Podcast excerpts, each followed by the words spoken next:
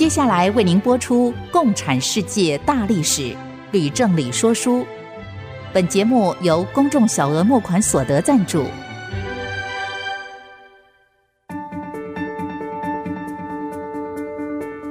共产主义的兴衰影响近两百年来的全球局势。认识共产主义，才能掌握二十一世纪的国际发展。全球视角，大历史观点，欢迎收听《共产世界大历史》，吕正理说书。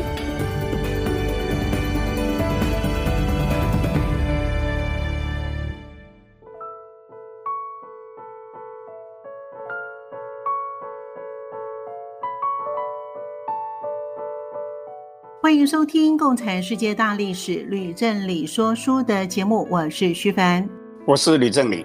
我们的节目呢，也会在 IC 之音随选即播，在 Apple Podcast、Google Podcast 以及 Spotify 同步上线。老师，我们今天要跟听众朋友呢一起来说书的内容是第十八讲喽。内战后俄共专制独裁体制的形成，以及水兵农民的叛乱，是吗？老师，能否请老师呢先说个大概呢？好的，谢谢徐帆。我们在前面几讲说到。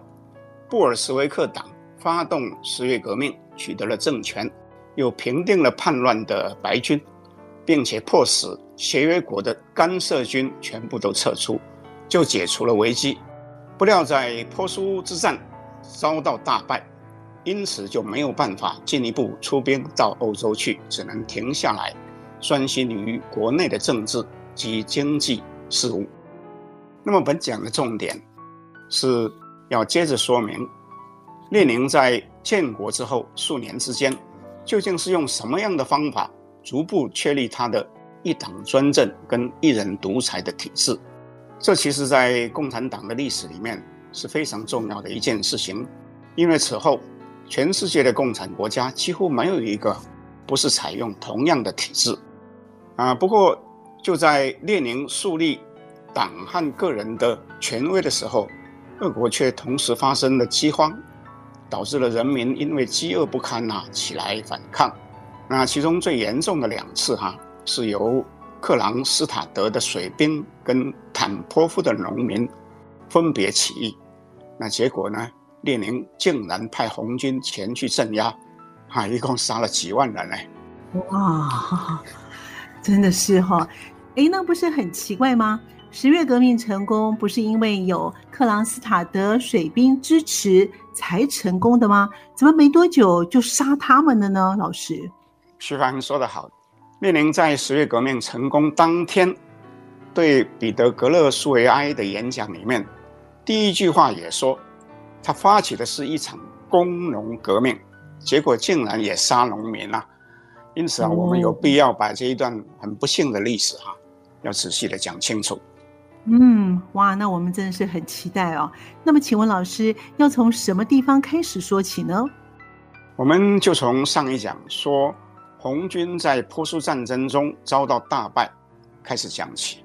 我猜有很多听众一定还是不明白，红军为什么连一个小小的波兰都打不赢啊？嗯，没错啊。那为什么呢？事实上，红军华沙之败，在俄共部内部。也引起非常剧烈的争论。当时托洛斯基就痛斥布琼尼，说他是私自带兵去攻打利沃夫啊，而没有及时支援图哈切夫斯基。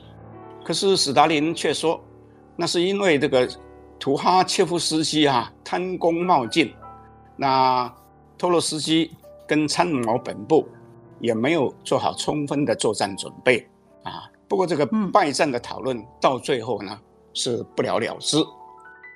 那么，其实到最后是列宁把责任揽在自己的身上啊，大家才不再继续争论。哎，那列宁为什么说自己有责任呢？他究竟说了些什么呢？那么，列宁说，在进攻波兰之前，党里面有一个叫做拉迪克的同志，曾经对他提出警告。说进攻波兰是必败，哈，但是列宁自己说，他不但没有听，反而骂拉迪克是个失败主义者，但是最后的结果却是拉迪克讲的每一件事情都对。那老师，拉迪克是什么样的人啊？他能够未卜先知吗？那我们其实，在上一讲已经提到过拉迪克，只是听众呢可能没有注意到。是拉迪克在俄国内战的时候，他是官居共产国际的书记，是仅次于主席基诺维也夫的共产国际第二把手。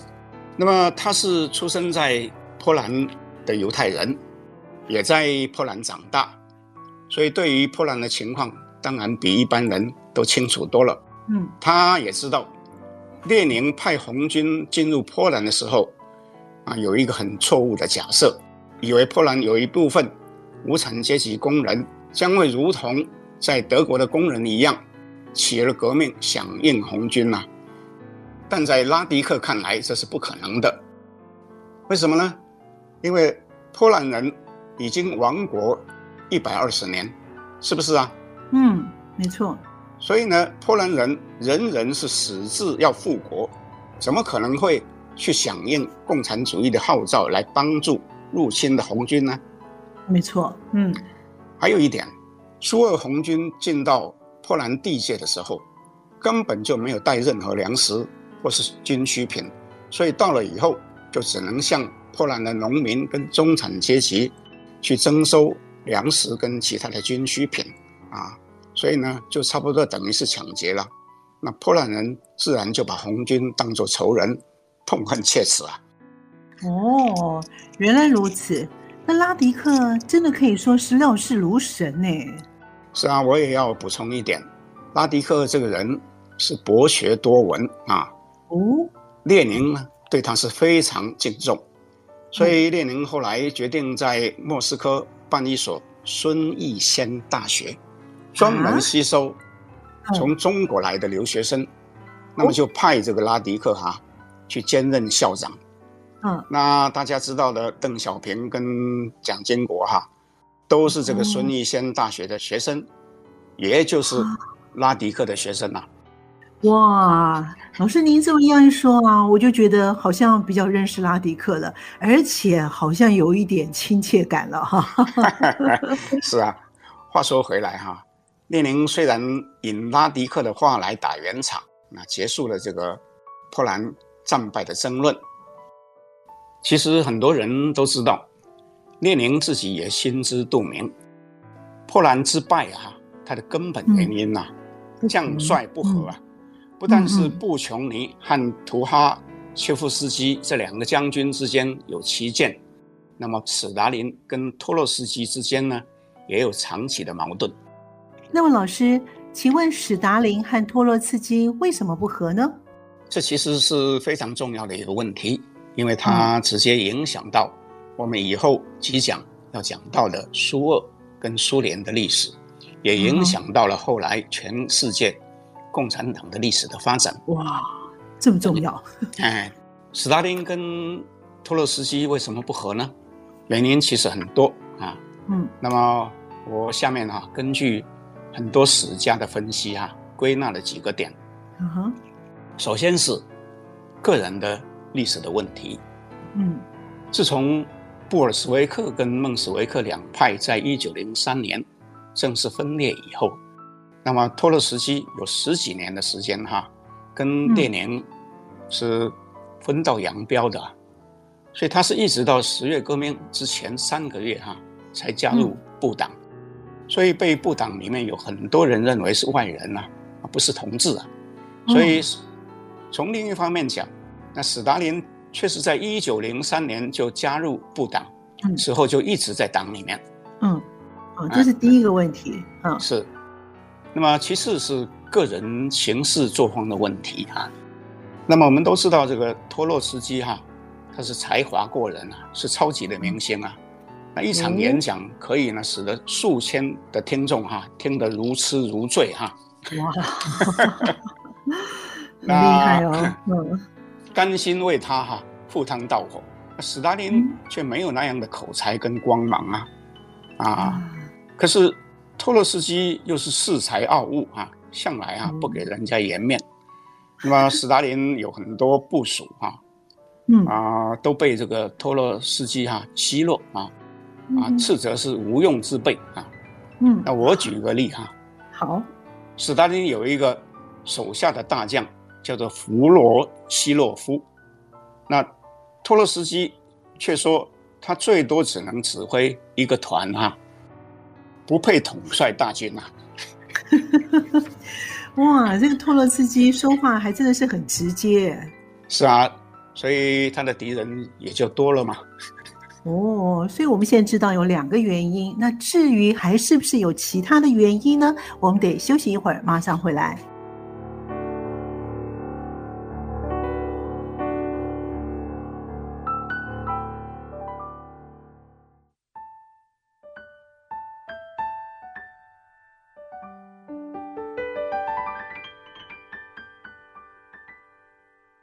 欢迎朋友们继续回到《共产世界大历史吕正理说书》的节目。老师，您刚才说了史达林和托洛茨基啊不和的两个原因，还有其他的原因吗？那起码还有两个原因哦。那么第三个是权位之争的问题。嗯。那么历史家一致同意，如果没有托洛茨基成功的掌控了彼得格勒苏维埃。也控制了波罗的海的水兵，那么十月革命是完全没有成功的机会。那么托洛斯基因此呢，就大有列宁的接班人的态势。可是列宁在一九一八年八月遇刺以后，他的健康就开始恶化，那好几次哈发病啊，可能活不长。所以有野心想要承继大位的人。就都以这个托洛斯基为假想敌哈，想要把他拉下马，啊、uh，huh. 并且有拉帮结派的现象。那么斯大林当然就是其中的一个了。哦，哦，所以这个继承人的问题啊，好像是自古以来就是王朝的大问题，是吗，老师？当然是啊。这个共产党虽然说是无产阶级专政，那么其实在一党专政跟一人独裁的。那个体制之下，领导人的地位跟封建皇帝哈、啊、也差不多了，嗯、所以呢，互相斗争以取得领导权的地位哈、那这个就更激烈啊。那么关于这些，其实我们在以后哈、啊、还会讲到很多同样的例子。好，我们继续讲第四个原因，那就是红军的指挥系统，那双方呢有很大的旗舰。那么因为托洛斯基在组建红军的时候，他就决定要征调大批的沙俄时代的军官担任参谋或是担任指挥官。嗯，可是当时哈，部党里面流行极左的思想，所以呢，有很多党员认为旧俄的军官都是敌人哈。那么在投诚以后呢，还很可能呢继续当奸细。所以将来有机会哈，啊，必定会会反叛。虽然军中也设置了政治委员来监视的指挥官，有附属跟生杀的大权，但是这样的一个制度哈，仍然是受到排斥。那么许多人认为，在必要的时候呢，应该是要断然处置。那么史达林自己就是这样的意见。哦 那所以呢，老师，您是说史达林不赞同托洛茨基开始启用沙俄的军官，是不是？是啊。那如果是的话，有没有实际的例子呢？好，那么我就举一个例子。一九一八年六月，啊，也就是说内战才刚刚开始不久，那么史达林就奉列宁的命令，到了一个地方叫做查理金啊，这个查理金后来就改名。叫做史达林格勒啊，现在的名称叫做伏尔加格勒。嗯，那么他到那个地方呢，主要是负责征粮。那史达林到了查理金，就把军权哈也抓在手上，并且下令逮捕嫌疑的分子哈。那么以无限的手法哈严刑逼供，那处决了一百多个人呢。他的手法是非常的残忍啊。嗯嗯。那连列宁听到以后也摇头不已啊。那史达林又跟他的部署公然对抗，托洛斯基跟他指派的军事专家，那越来越明显。所以呢，在军中里面形成一个反托洛茨基的军事反对派。问题是当时红军在东西两个方面军都有辉煌的战果，唯独在史达林插手的西南面战局是日益恶化。所以呢，托洛斯基作为一个统帅哈，就忍耐不住哈，直接跟这个列宁摊牌，那要求。把史达林招回去，那列宁只好答应托洛斯基的要求，但是也因为这样子，史达林跟托洛斯基之间的芥蒂哈，那就更深了啊。哦，所以呢，史达林早就公然带头反对托洛茨基了，是不是？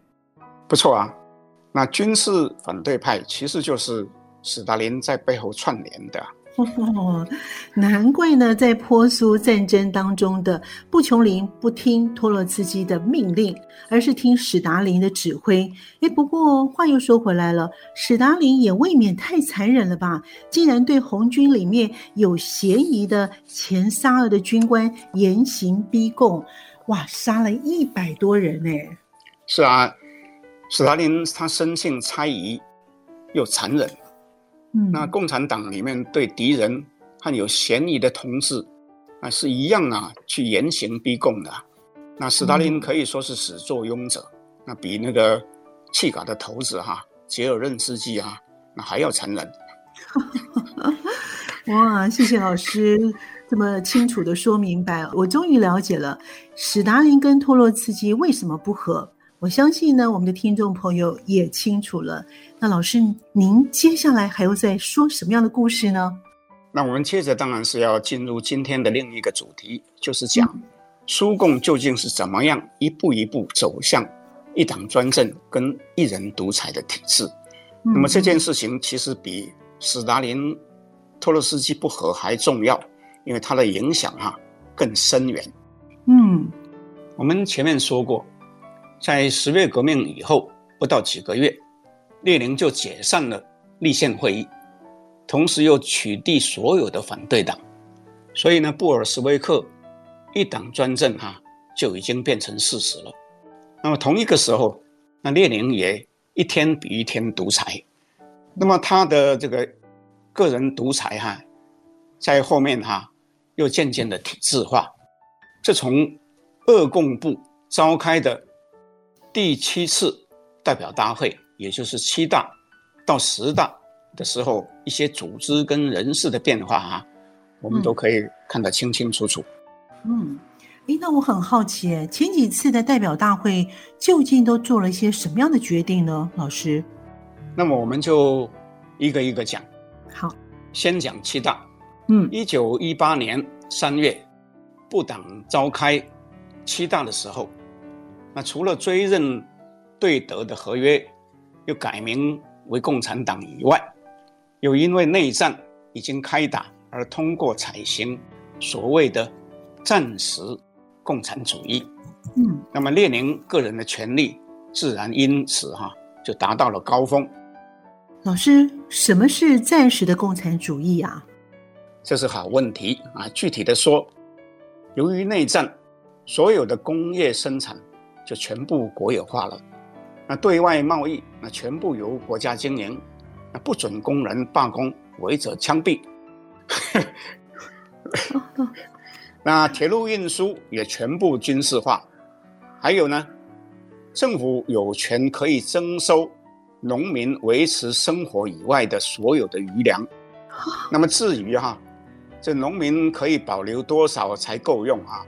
那是由国家派出去的征粮队决定的。哇，比如说，史达林自己就是负责征粮的方面大员，嗯，他讲什么就是什么，哪有人敢说不是吧？呀，那这也就是说呢，内战使得共产党更有理由快速的推动共产主义，是吗，老师？不错，但我也必须指出，在沙俄的时代的时候，其实共产党。曾经不断地鼓动罢工的运动，嗯，包括在日俄战争跟第一次世界大战的期间，也没有停止罢工过。可是现在共产党统治之下，罢工竟被完全禁止哈，那违者哈是会被枪毙的。哇，那么老师看起来，共产党比沙俄政权真的凶狠很多哎。那比起共产党的残酷无情哈，那沙俄政权那真是无法望其项背啊。嗯、那么第八次代表大会是什么时候发生的事情呢？第八次代表大会是在一九一九年三月召开的，那可是很不幸，在召开的前夕，斯维尔德洛夫突然因为患疾病死掉了。哇，这是个大事。嗯哼，因为斯维尔德洛夫虽然不是个理论家，也没有很华丽的口才跟文笔，却有组织的长才。并且身兼很多要职啊啊，都能够轻轻松松的就做好了。嗯哼，啊，他能够直指问题的核心啊，所以已经呢，渐渐变成列宁的左右手。可是不幸呢，他死掉的时候呢，只有三十四岁，英年早逝啊。所以很多历史家都认为，如果不是因为这样，那苏共的历史啊，很可能就要改写。有可能哦，所以呢，嗯，斯维尔德洛夫呢，他真的是一个人才哎，那这么年轻就死了，那真是有点可惜哎。是啊，好，我们继续讲八大。那在八大中也决定啊，在组织上做重大的改变，除了原有的中央委员会，那一口气就增设了三个局处，嗯，分别呢是政治局、组织局跟中央书记处。我要请听众注意啊，嗯、这些组织后来在中共的组织里面是不是也一样照抄啊？是的，没错。好，那么中央委员会是每两周开一次会，嗯，那在期间如果有紧急的事务，那就由政治局来讨论决定。那政治局因此呢是权力的核心，那组织局呢有权决定省级以下的组织。跟任免官员，不过一定要让政治局批准才行。那中央书记处呢，是负责党的日常行政工作。那么此外，在政府部门里面也增加了一个工农检查委员会啊。那么这个委员会呢，是负责监督各政府机关的滥权跟贪污的行为。嗯，哇。听到这边呢，我们发现呢越来越精彩的故事。不过呢，我们先得休息一会儿，马上回来。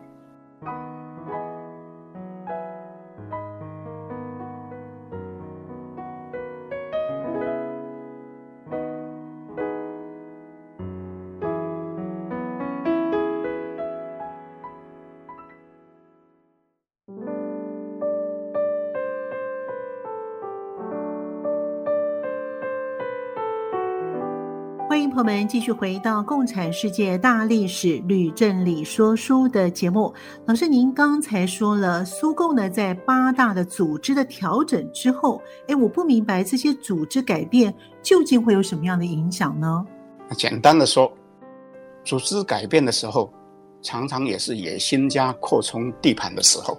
哦，那列宁既然是中央委员会的主席。嗯啊，又是政治局的主席，他的权力就因此哈就更加扩大。嗯，那托洛斯基跟史达林都是新成立的政治局的委员，所以都在权力核心里面。不过托洛斯基呢，只担任政治局委员而已，史达林却同时兼三个职务，他不但是组织局委员。又兼任工农检查委员会的人民委员，所以他既能够影响人事的命令，又可以借机呢去排除异己，啊，因此呢，他就能够开始去广植他的党羽。哇，老师您这样分析，哎，我听懂了。那么九大又发生了什么样的事情呢？啊，我们先说一件事，由于列宁把权力都集中到他自己和少数的高级党员的手中，嗯，那就渐渐引起一部分同志的不满。当时有一个由老布尔什维克所组成的民主集中派，认为党和政府已经充满了腐化的官僚，那权力又太过的集中，所以就在一九二零年三月九大开议的时候呢，直接批评列宁，要求回归到集体的领导，却遭到了否决。而另外有一个叫做工人反对派。反对列宁提议实施所谓的“工厂一长制”。老师，什么叫“工厂一长制”啊？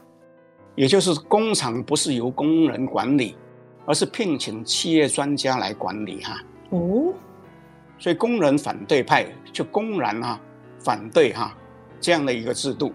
那么其中呢有两个领导人，一个呢是五金职工会的主席，就是斯列普尼可夫。还有一个呢，是全俄职工会的主席，叫托姆斯基。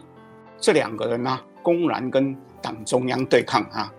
那到最后哈，激烈争论的结果是采取新的折中方案，啊，同意呢是由职工会派一个人啊做专家厂长的副手，或是说由工人当厂长，那专家当副手。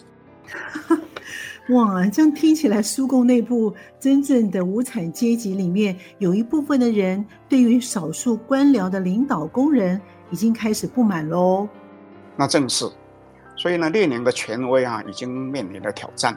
那不仅是这样，在九大开会的期间哈、啊，竟然也发生一件波罗的海舰队水兵反叛，结果被血腥镇压的一个大惨案。哇，又是一个惨案。哇，听了之后就觉得心里沉重起来了。不过老师在今天开场的时候就已经提到过说，所以呢，是不是可以请老师呢把整个事件的来龙去脉都跟我们听众朋友一起分享呢？好的啊，那九大到十大之间哈，那苏俄不幸正是处于经济的恐慌中啊。嗯，那么因为三年内战，使得全国的工业生产大幅的下降。不过最大的问题还是在粮食。那由于红军的征粮队哈，到处去强征农民缴出谷物，嗯，因而不只是人和畜生吃不饱，到了第二年春天要播种的，也没有足够的种子，真糟糕。嗯，所以呢，有一部分的地区农民就开始抗拒征粮，所以呢，沉寂已久的社会革命党跟孟什维克党就趁机的鼓动啊。那全国各地的农民暴动哈，风潮于是就大起了。嗯、那么其中最大规模的起义哈，是出现在离莫斯科只有五百公里的一个坦波夫省。嗯、那大概有五万人参加。那他们呢就到处杀粮官、抢粮食。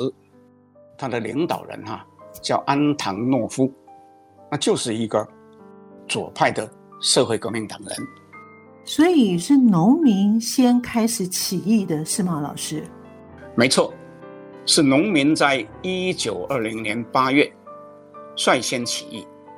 那坦波夫可以说是俄国的谷仓之一啊。那为什么会最先发生暴乱呢？对，为什么呢？那就是因为农民在辛苦收成之后，竟被红军征粮队征到什么都不剩。嗯。还殴打农民，那你说农民会不起来拼命吗？当然会，都没办法吃饱啦。是啊，不过我要请听众注意，坦波夫农民的领导人是社会革命党人，这也给了列宁出兵的一个政治理由。因为呢，这样就对共产党的政权呢造成了威胁。嗯，我觉得这个理由不成立耶。因为农民呢是饥饿被征粮才会造反的啊，那么老师克朗斯塔德的水兵造反又是怎么一回事呢？啊，这件事更惨啊！嗯，为什么？嗯，一九二一年初起，俄国全国发生大饥荒，一整年一共有五百万人饿死。哇，这么严重？嗯，到了二月底，彼得格勒的工人也因为饥饿而发起大罢工，全市进入紧急的状况。嗯哼，那么政府不敢疏忽，就紧急运送粮食到彼得格勒啊，勉强就压住了罢工。嗯，那不料哈、啊，克朗斯塔德的水兵也发生哗变，组织了临时革命委员会。那列宁跟托洛斯基大惊，命令图哈斯基率领六万红军去镇压。前后九天呐、啊，刚好跟九大开会的九天重叠。那据估计，当时克朗斯塔德水兵一万五千人里面呢，有两千人被杀，两千人受伤，四千人投降，嗯、其他的七千人呢，都逃到芬兰去了。哇，那真的是讽刺极了哦。是啊，我在写书的时候也这么认为。那一边呢，在开共产党的代表大会，嗯，另外一边呢，却是在杀害波罗的海舰队的官兵。真的是。那过了三个月，那托洛斯基呢，又命令图哈切夫斯基率领大军前往坦波夫。那红军动用大炮、机关枪对付农民，据估计哈，一共杀了一万五千人。哇！另外有五万人哈被送到集中营去，其中有很多都是老弱妇孺。哇！这个坦波夫的农民的遭遇比水兵还真的很惨呢。那老师，您对于这两段悲惨的历史有什么样的评论呢？这样子讲。假如我们回溯往事啊，嗯，那十月革命之所以能成功，那关键是彼得格勒的工人跟克朗斯塔德水兵的支持，不是吗？嗯、对。然而，布尔什维克在建立政权之后不到四年，竟然发生彼得格勒工人罢工，那红军接着学习克朗斯塔德的水兵，又无情的镇压坦波夫农民。那所以这样讲，就是普列汉诺夫跟高尔基在十月革命以后，他的预言哈，果然真的是不幸应验了，是吗？嗯嗯，没错。那我想在这里我就讲仔细一点。好，我在第十五讲里面讲到二月革命跟十月革命时，我说昔日和列宁一起推动马克思主义革命的同志们，大多对于十月革命后俄国的前景都十分的悲观。那现在我们可以呢来检验一下。嗯，那其中普列汉诺夫说，俄国无产阶级将无法完成社会革命，只会带来内战，而让二月革命取得的成果倒退。他又说。布尔什维克强取政权的结果，将只会把俄国推入一个历史的大灾难，最终将带来极大的悲剧。那徐凡，普列汉诺夫是这样说的吗？确实是这样说的啊。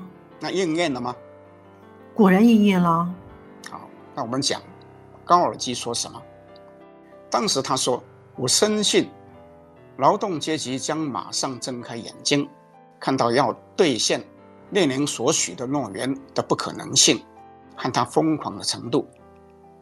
高尔基又说，工人必须了解，实际上是没有奇迹的，他们将会面临饥饿、工业、运输解体，以及对反动派的大屠杀跟大黑暗。高尔基是不是这样说啊？徐帆是，的确他是这么说的。那应验了吗？哇，真的不幸也果然应验了。所以说哈，列宁的前同志们跟一部分后世的历史家认为，列宁发动十月革命其实是没有必要的哈，并非没有道理。哇，真是听得正在精彩的时候，不过我们我们又得要休息一会儿，马上回来。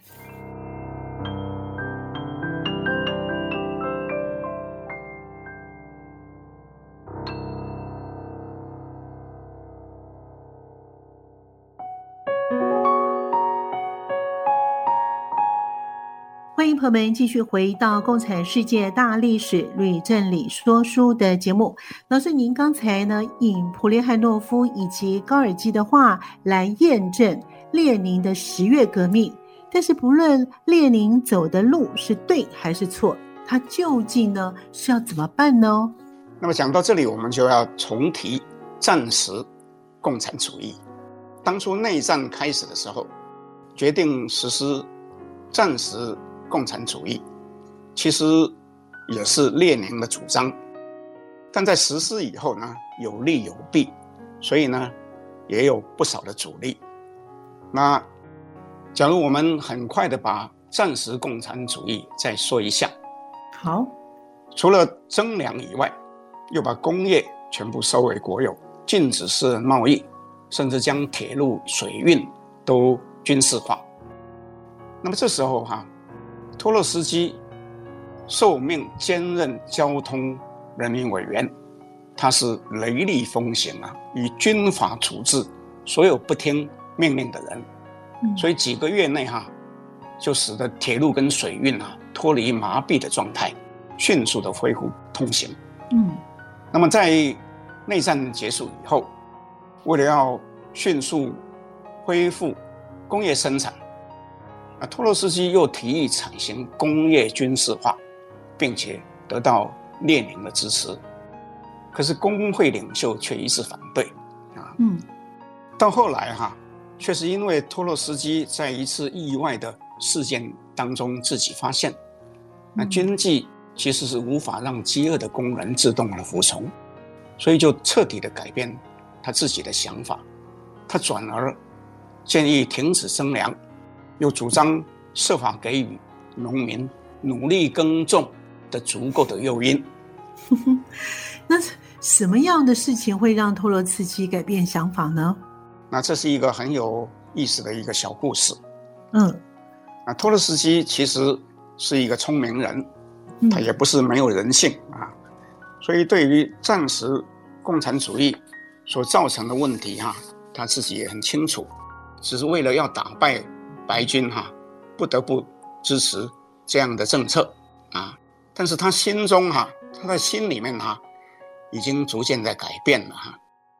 那么当时呢，托洛斯基为了指挥红军，那每天坐镇在一列哈，经过改装的专列火车哈，日夜奔驰俄国各地啊。那根据托洛斯基自己说，在一九二零年二月初。一个非常寒冷的夜晚，他搭乘他的专列火车到达乌拉尔地区的一个小站，嗯，却发现站里面空无一人了，他就大怒了。嗯、为什么空无一人呢？那这就有趣了哈，因为当时铁路也已经实施军事的管制，嗯，所以呢。那些应该在场而不在场的工作人员，如果依法啊，恐怕都要被严惩，搞不好还要枪毙了哈。哇！可是托洛斯基后来知道，这些人其实都是因为饥饿受冻哈，就根本就没有办法工作了哈。那么当时坦波夫爆发农民起义啊，也已经半年哈，是如火如荼啊。是。所以他突然就明白了哈，说你军纪无论是怎么严，怎么样规定，也不可能完全控制那些没有饭吃又困乏的铁路工人啊。所以他就呢向列宁建议哈，改变整个经济政策。那列宁他会接受吗？老师？没有，托洛斯基的建议哈被否决。不过当十大期间。发生克朗斯达德水兵跟坦波夫事件的时候，那列宁已经明白哈，暂时共产主义已经没有办法再继续下去了，所以就指示哈，在十大的会议里面通过新经济政策，决定要废止征粮，那代之以征收谷物税。也允许农民在缴纳一定比率的粮食之后呢，可以自行处理余粮，并且可以在市场上自由交换。那新经济政策也包括工业方面的改革，为了要让工业产品能够跟农产品交换，列宁主张必须在相当的自由贸易基础上复兴小资产阶级和资本主义。那具体的办法就是请资本家来经营各种企业，同时成立各种小商品生产合作社。换句话说，就是容许资本主义企业和社会主义企业进行竞争。不过列宁又说，这些都只是从权之计啊，最后的目标仍然是要引导到国家资本主义，而消灭个体经济。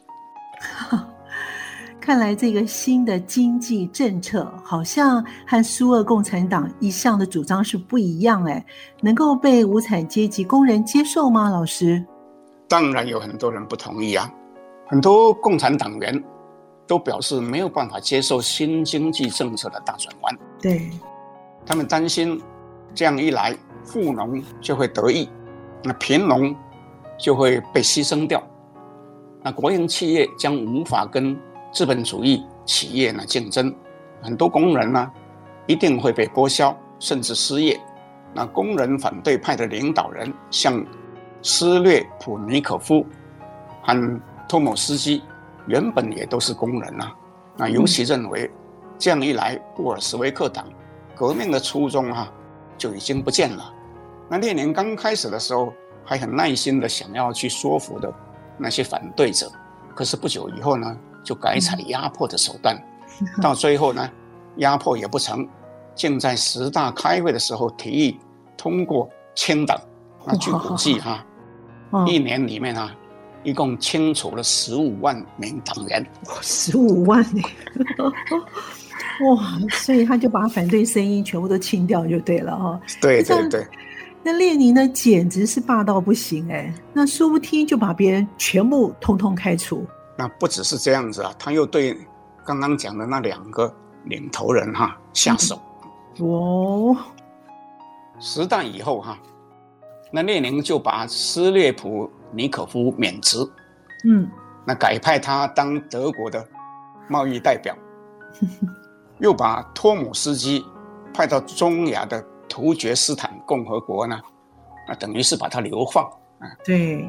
所以呢，职工会呢，从此就变成不党操纵的统治的工具。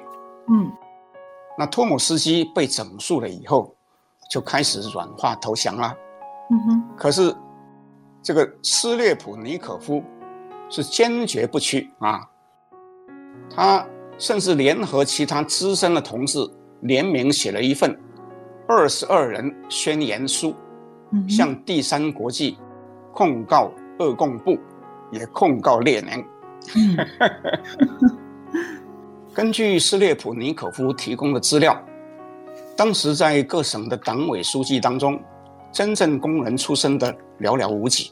嗯，这和当初俄共部在八大中通过的把无产阶级专政列入党纲的决议呢，是完全抵触。嗯，那实际上啊，嗯，如。如考刺激的预言啊，无产阶级专政啊，已经变成少数共产党员了，对无产阶级专政了，是不是？没错。哇，这个 斯列普里可夫他真的是胆大包天呢，他竟然敢公然的控告共产党的党团，还有列宁他本人，他跟列宁是公然的作对耶，老师。是啊，我说到这里哈，我要补充一下。嗯，那你记不记得斯列普尼可夫这个名字啊？嗯，斯列普尼可夫，哎，不太记得了。那我告诉你哈，好，我在第十五讲里面讲到，说一九一七年二月革命之后，列宁乘坐密封火车回到彼得格勒，嗯，那有一个人特地在芬兰火车站的前一站上车，向列宁报告说前一天。普列汉诺夫啊，先抵达，却没有回应彼得格勒苏维埃代表啊，就是碰了一鼻子灰。是，那所以呢，列宁就能够充分的利用利用机会、啊、发表演讲。嗯、对，那个人叫什么呢？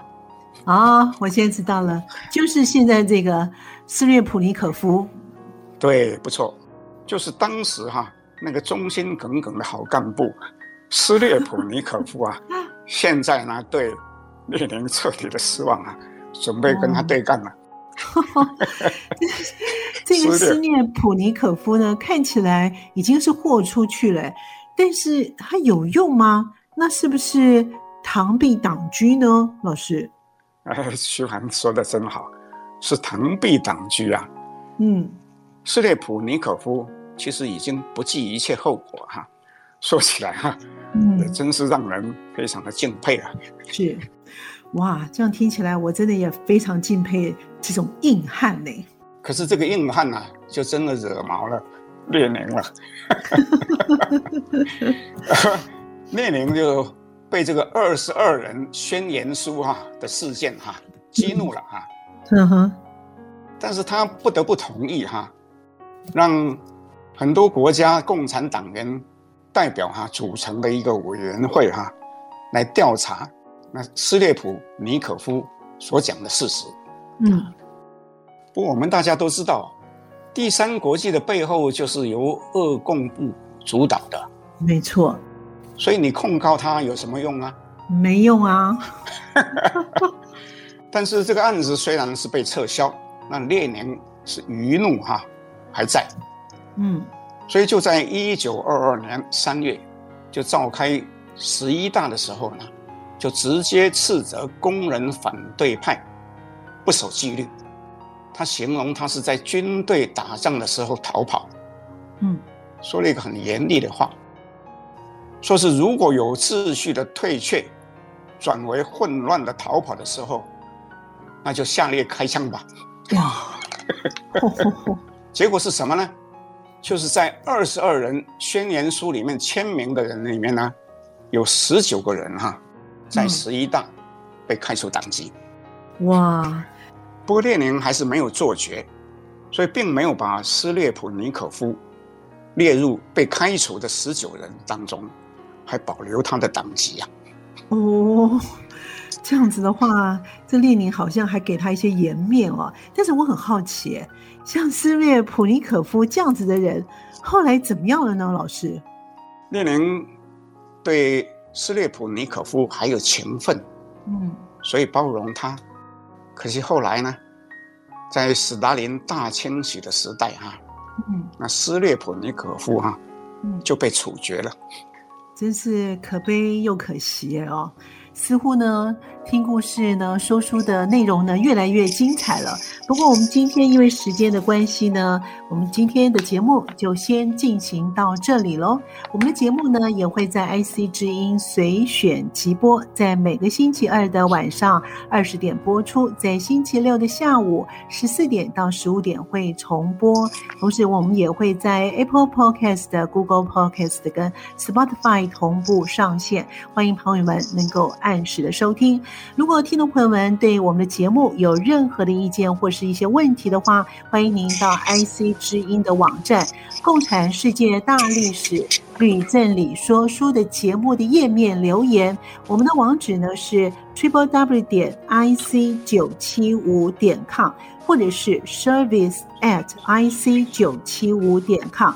共产世界大历史吕正理说书，我们下次见。谢谢各位听众，我们下次见，拜拜，拜拜。明白过去，才能洞悉现在，展望未来。